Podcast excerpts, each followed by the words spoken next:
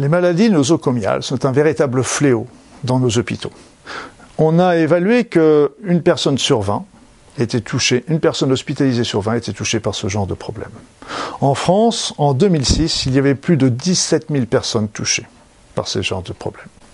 Donc euh, j'ai réagi fortement tout dernièrement parce que j'ai entendu parler d'une jeune femme qui avait été euh, hospitalisée pour euh, une IVG et qui s'est retrouvée avec une infection nosocomiale qui a conduit à une amputation carrément de ses deux mains et de ses deux pieds. Ça m'a fait très mal.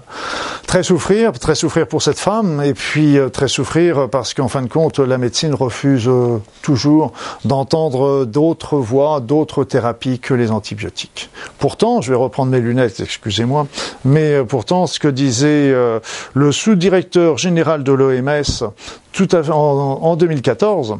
Il disait à moins que les nombreux acteurs concernés agissent d'urgence, le monde s'achemine vers une ère post-antibiotique où des infections courantes et des blessures mineures pourraient de nouveau tuer.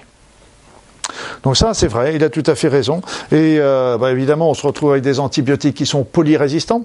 Alors bien, on accuse les médecins qui ont beaucoup prescrit, c'est vrai, les médecins ont beaucoup prescrit.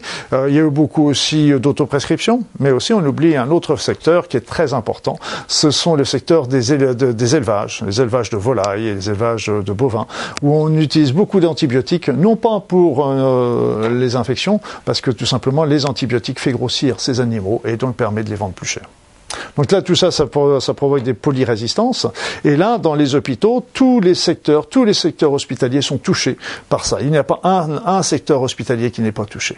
Et les germes les plus fréquemment en cause sont pourtant des germes qui sont bien connus, hein, comme le, l'Escherichia coli, qu'on retrouve très souvent dans les infections urinaires. On retrouve ça dans le staphylocoque doré, qu'on retrouve très souvent dans les problèmes euh, d'infection de, la peau. On retrouve ça aussi dans le pseudomonas aeruginosa, qu'on retrouve également au niveau de la sphère ORL, etc. Donc c'est toutes les... Euh, le risque supplémentaire arrive quand on doit poser des sondes, des perfusions, etc. Donc ça, accentue encore le risque d'être touché par des, germes qui sont polyrésistants. Alors pour je comprends aussi qu'on va utiliser dans les hôpitaux des antibiotiques, bien en tête, on va les utiliser à dose forte, je le comprends, pour essayer d'enrayer ce germe, mais visiblement euh, on n'arrive pas à, enrayer tout ça et beaucoup de personnes se retrouvent avec des séquelles, avec des amputations, avec, euh, des, des systèmes qui sont absolument atroces. Or, Or, il y a quand même des traitements naturels qui devraient être essayés, qui devraient être essayés. Je ne sais pas si ça sauverait tout le monde et si ça donnerait des résultats chez tout le monde, mais je suis persuadé que ça pourrait contribuer en association avec les antibiotiques à, faire des guérisons beaucoup plus nombreuses. Le premier, je pense en particulier à l'argent colloïdal, qu'on retrouve très qu'on utilise très souvent en infectiologie euh, euh, naturelle. On pense aussi aux extraits de pépins pamplemousse on pense aussi au chlorure de magnésium, qui est aussi vieux comme le monde et puis euh, qui donne vraiment beaucoup d'intérêt, beaucoup d'intérêt dans des dans des maladies, même des maladies comme euh, les maladies de Lyme ou on a même parlé de l'Ebola. Les huiles essentielles, les huiles essentielles sont remarquables. Euh, moi, je travaillais beaucoup avec des laboratoires où on pouvait faire des aromatogrammes comme on fait des antibiogrammes, c'est-à-dire c'est qu'on prenait le germe et on pouvait tester les huiles essentielles qui étaient efficaces contre le germe. Et donc à ce moment-là, quand l'antibiotique ne marchait pas, on pouvait très bien utiliser des huiles essentielles, mais là ciblées spécialement contre le germe. Enfin, il y a des, traitements comme l'immunothérapie qui est aussi intéressant parce que ça relance euh, euh, la microimmunothérapie permet d'avoir des, techniques avec des, petits dosages, euh, un dose infinitésimale permet de relancer l'immunité contre contre les germes ciblés.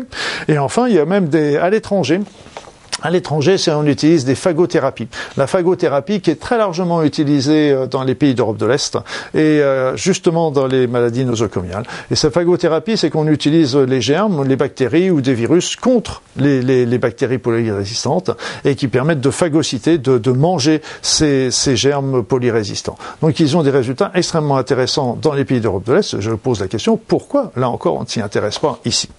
Donc euh, ça, c'est pour les remèdes qui seraient plus ciblés contre le germe. Et à côté de ça, on peut faire, on a toujours les germes qui sont les, les, les, remèdes naturels qui sont euh, qui, qui peuvent être simplement pour relancer l'immunité générale de la personne, qui aussi euh, pourrait être une arme, un outil euh, supplémentaire contre ces maladies nosocomiales. Alors je pense aussi, euh, par exemple, aux plantes comme le maïtake, l'échinacea, les, les oligoéléments de cuivre, or et argent. Donc on a beaucoup de choses qui permettent de relancer l'immunité d'une manière générale et qui pourraient être utilisées également dans ces dans ces cas-là, parce que qu'en fait, on s'est aperçu que 50% des personnes touchées par les maladies nosocomiales sont des personnes qui ont plus de 65 ans. C'est-à-dire que ce sont des personnes qui sont fragilisées, qui ont souvent une immunité qui est beaucoup plus basse. Et donc là aussi, rappelez-vous ce que nous disait, euh, alors est-ce que c'est Béchamp, est-ce que c'est Pasteur, est-ce que c'est Monod, donc selon les sources on a différents, mais comme on disait aussi, le terrain n'est rien, le germe n'est rien, pardon, et le terrain est tout. Donc relancer l'immunité, relancer le terrain permettra aussi à l'organisme de réagir, même s'ils sont des germes polyrésistants. Donc j'insiste beaucoup, on a des solutions au, niveau des médecines naturelles qui devraient être essayées en complémentarité des traitements antibiotiques et, et euh, ça permettrait, j'en suis persuadé, de sauver beaucoup de personnes de ces maladies nosoconiales.